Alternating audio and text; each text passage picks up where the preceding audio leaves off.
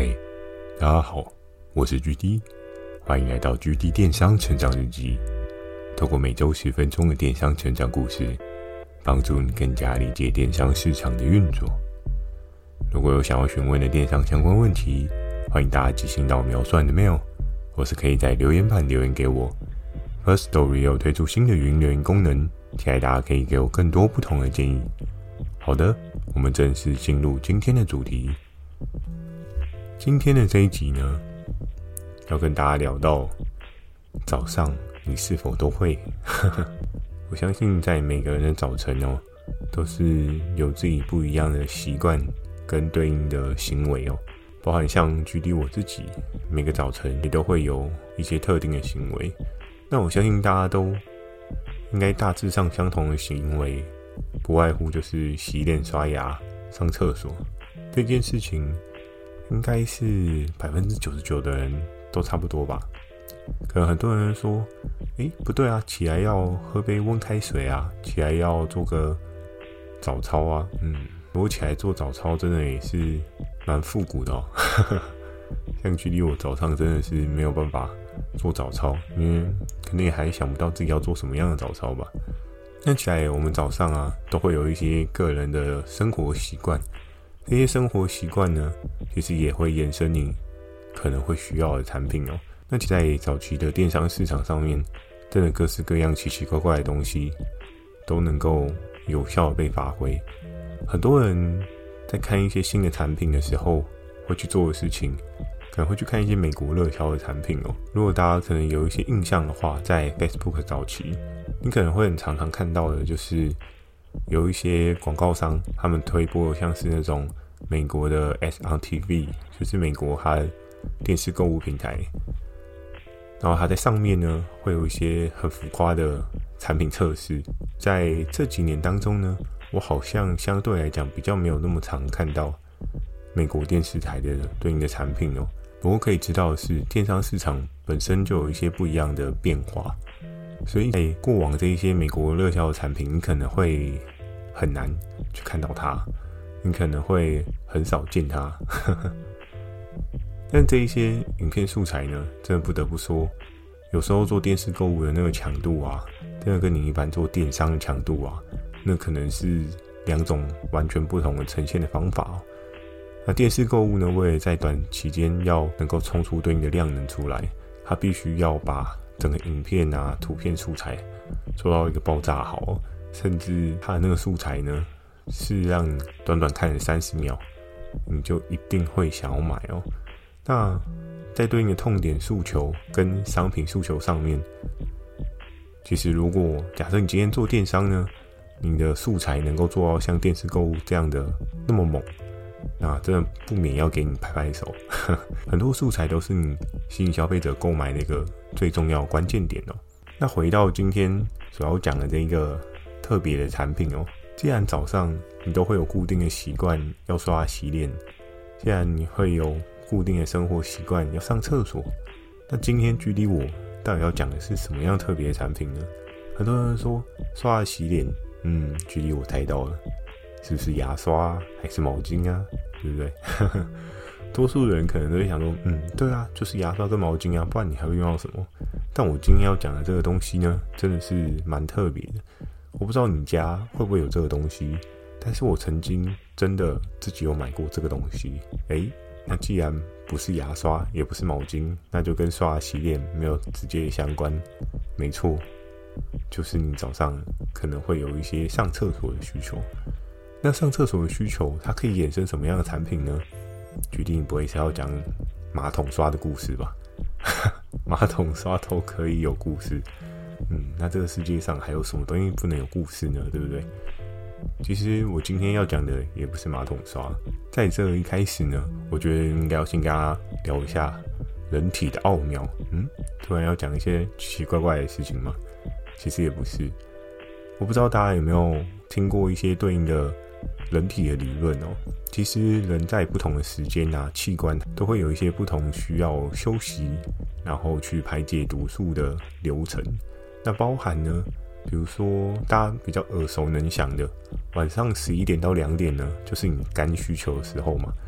我还记得小时候读书熬夜的时候，又或者是打电动熬夜的时候，每次我的外婆都会说：“哎、好啦，晚了要睡觉，不然肝会坏掉。”哦，这句话我到现在还犹言在耳，你知道吗？就是常常都会在十一二点还没睡觉的时候，我就会想起外婆说的那句：“好啦，快点睡觉，再不睡觉肝都要坏掉啦。”不知道现在的听众朋友是不是对这句话也感到非常熟悉哦？那其实，在十一点到两点呢，是肝的休息时间。那在两点过后呢，其实也是有其他的身体器官是需要做一个代谢休息的。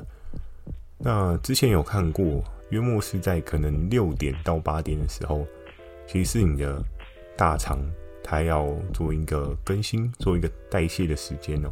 所以我们大家都知道，其实六点到八点这段时间，假设你是醒来的呢，然后再加上你有喝一杯温开水，对不对？那你就很有可能促进你的肠胃蠕动。接下来呢，会做的事情就跟马桶息息相关哦。当你坐上这个马桶呢，它就会有对应的连锁效应出来，你就会有一个很开心的早晨，因为你就将一天的毒素都将它排解出去。其实是一个还蛮美好的早晨哦。举例，我现在的早晨就是这样的早晨的模式哦。那其实，在那其实，在现在的我呢，习惯是这样子，是真的相对美好的。但是在很早期这一个产品出来的那个时候呢，其实我的早晨不是这么的美好。诶，怎么说呢？一样都是属于自己的早晨，为什么以前没有这么美好，现在这么美好呢？这就要说到通勤这件事情哦。通勤的时候，假设在我以前。就是还住在基隆的时候，我的通勤时间真的是相对来讲比较长哦。如果碰巧有听众朋友你们是住基隆的话，应该都知道到台北的时间真的要看你是坐什么样的交通工具。比如说你自己开车呢，有的人说开车很快啊，十五分钟就到了。确实，如果你车上的流速，如果你路上的那个车子没有很多的话，其实是可以帮你很快就到达你要的目的地。那假设你今天不是开车，你今天是坐车呢？比如说坐国光号啊，又或者是坐火车啊。那就我所知道，火车坐到台北呢，其实至少也要半个钟头，这应该是最少的状况。然后光号可能会稍微快一点，但了不起就是再多找个五分钟吧。所以你大概就可以知道啊，以基隆人通勤到台北的时间。假设我今天是用火车做比喻好了，其实来回至少就要一个钟头。那更可怕的是，距离我呢，当时住在的并非是基隆市区哦，我们住在是比较偏郊区的部分。所以偏郊区的部分，我又有一段路程可能要骑我的摩托车。那这个摩托车的路程呢，或许会至少也要十到十五分钟的时间哦。所以你稍微算一下。来回火车的一个小时，再加上来回摩托车的半个小时，我每天通勤光在这件事情上面就有一个半小时哦。那既然有这样的通勤时间呢，就会造就成，因为前面也跟大家讲到，您开始是一个新手直直进场，你不努力一点，其实你真的很难赢过像传说啊、Tank 那些超级无敌的魔王哦。所以你都必须要很早很早出门，很早的去做一些准备，很早的去打新的一天的这一场战争哦。那所以，我可能 maybe 六点、七点人就已经在火车上面了，因为我非常的执着，非常的想要离传说跟 Tank 更进一步。当然要先超过那些满满啊、安娜贝贝啊。或是其他魔王队的人，那些人我可能要先打倒他们，我才有办法摸到 Tank 跟传说的脚。嗯，摸到脚要干嘛？好奇怪。对，那在那个时候呢，我的早晨其实就是一个非常紧凑的早晨。我的早晨就是一个我没办法好好上厕所的早晨，因为人非常紧急的状况之下呢，你可能出门。那你也没有对应的时间可以缓冲，去让自己做一些生理上面的消化代谢嘛，所以你的肠胃呢，常常就会累积一些不必要的毒素。那当然，很多人会说，距离没有关系啊，你今天早点去，你就在你就在那个公司的厕所去做一个代谢就可以了。但是这一点我也要跟大家讲，就是 GD 我其实有一个不是太好的习惯，很多人出远门都会认床，对不对？诶，我认的东西跟人家还真的不太一样。我会认马桶，就是我是一个不太习惯在自己家以外的地方上厕所的人。诶，但你有点好奇说，嗯，那你连就是你连小号也不行吗？可是这个部分来讲的话，对我是没有太大的问题。但是如果是大号的状况呢，其实我真的还没有办法突破自己个人的框架。我常常到我公司还没有做完基础的代谢，我那一天就会非常非常的痛苦哦。可能中间肠胃蠕动，我的肠胃一直跟我 say help help help me，对不对？赶快救救我，快塞爆了。然后，可是由于我自己的个人的一些习惯的问题，所以我就很难的，就是做出这样的事情。我们都知道，如果当你今天肠道憋太久，本来应该要上厕所的，可是你却没有上。那渐渐渐渐的，身体就会累积一些毒素哦。当然，有一些人说啊，没关系啊，决定到晚上再做一些代谢的过程也是不错的。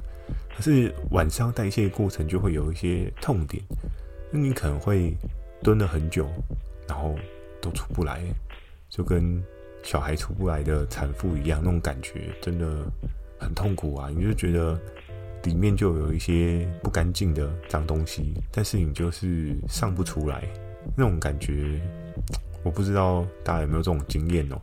但我真的自己也很讨厌这样的一个过程，所以呢，接下来终于要跟大家介绍到这个产品哦。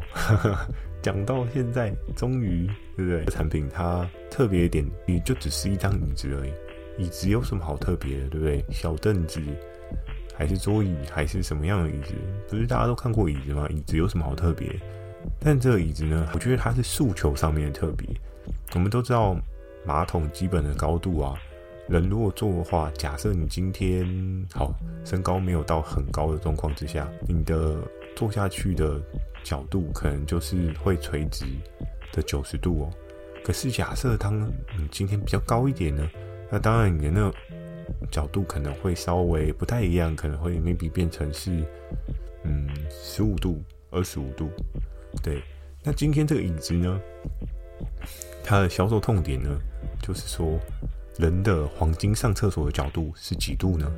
没错，就是四十五度。四十五度角的蹲姿呢，能够有效的帮你感受到你是用蹲的方式在上厕所。那我们知道坐的方式上厕所呢，九十度。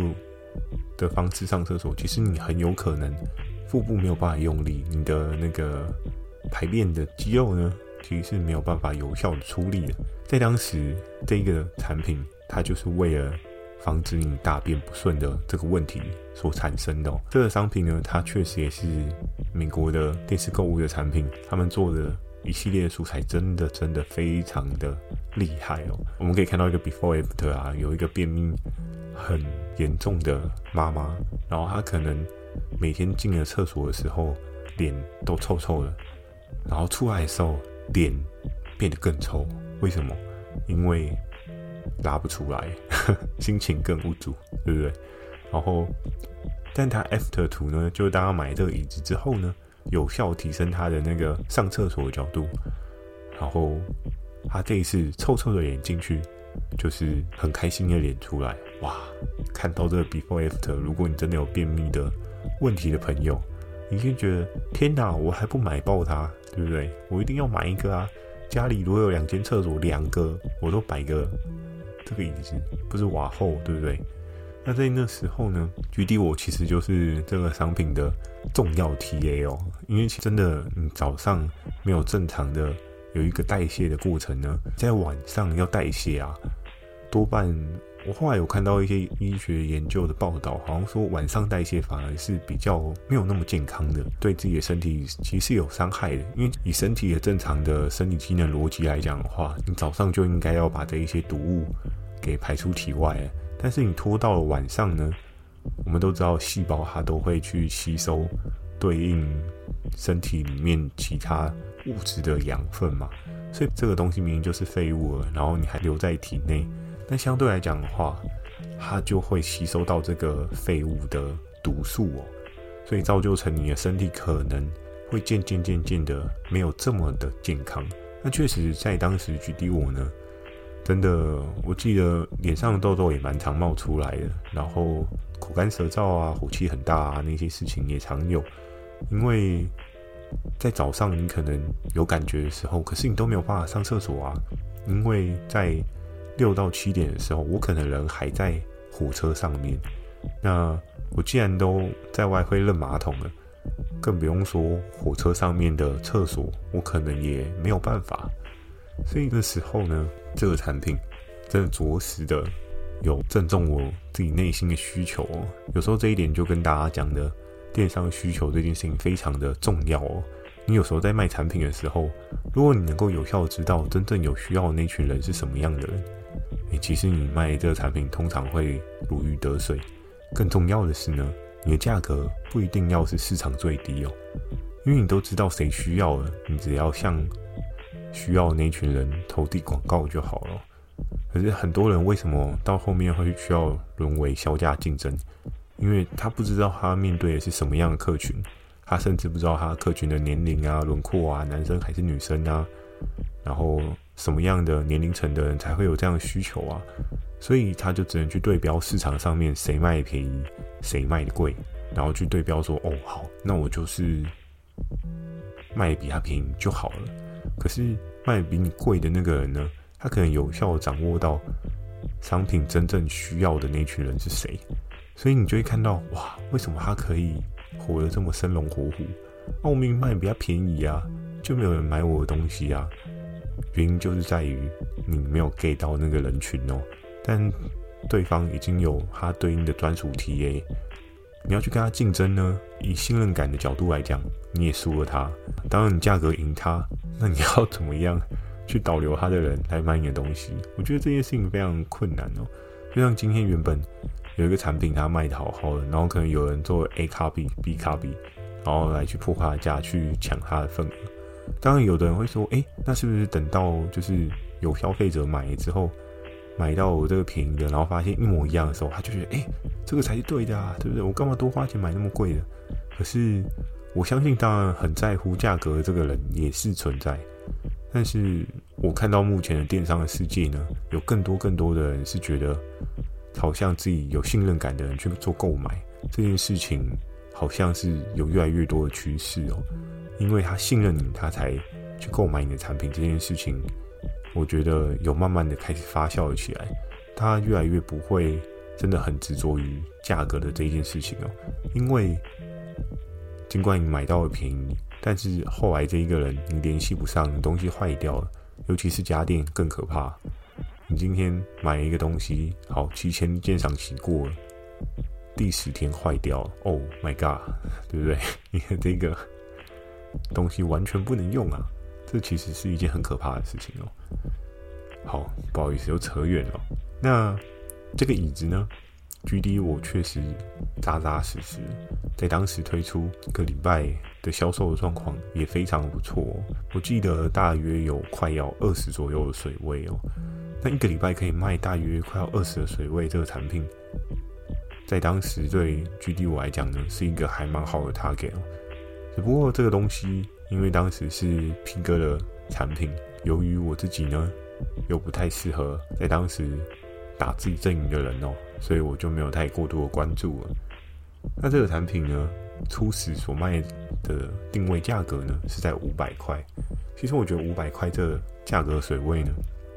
也算是一个还蛮好入手的水位，因为它就是一个看起来很 normal 的椅子，可是这个椅子呢，借由排便的这个需求呢，去导向一个对应的销售族群受众哦。我真的觉得美国电视购物真的有两把刷子，它可以明显的观察到整个消费市场的需求，然后进而衍生把一个不起眼的椅子，进而变成让你上厕所很顺畅的一个产品哦，所以在当时呢，GD 我看久了之后，真的也很心动，我也自己买了一个。那有没有用呢？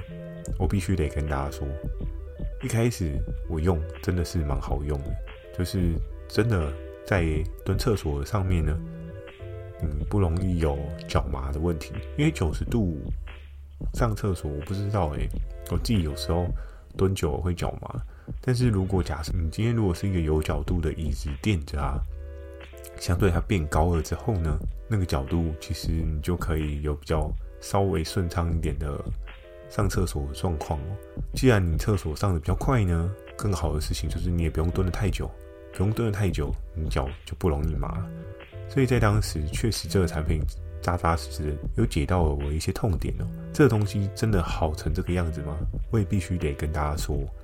后来，其实这个东西我好像只用了半年吧。诶，为什么半年之后你就不用上厕所吗？其实也不是，是半年之后呢，我发现这个东西有一个隐藏的小问题。因为如果有住过基隆的朋友都知道，基隆其实很潮湿哦。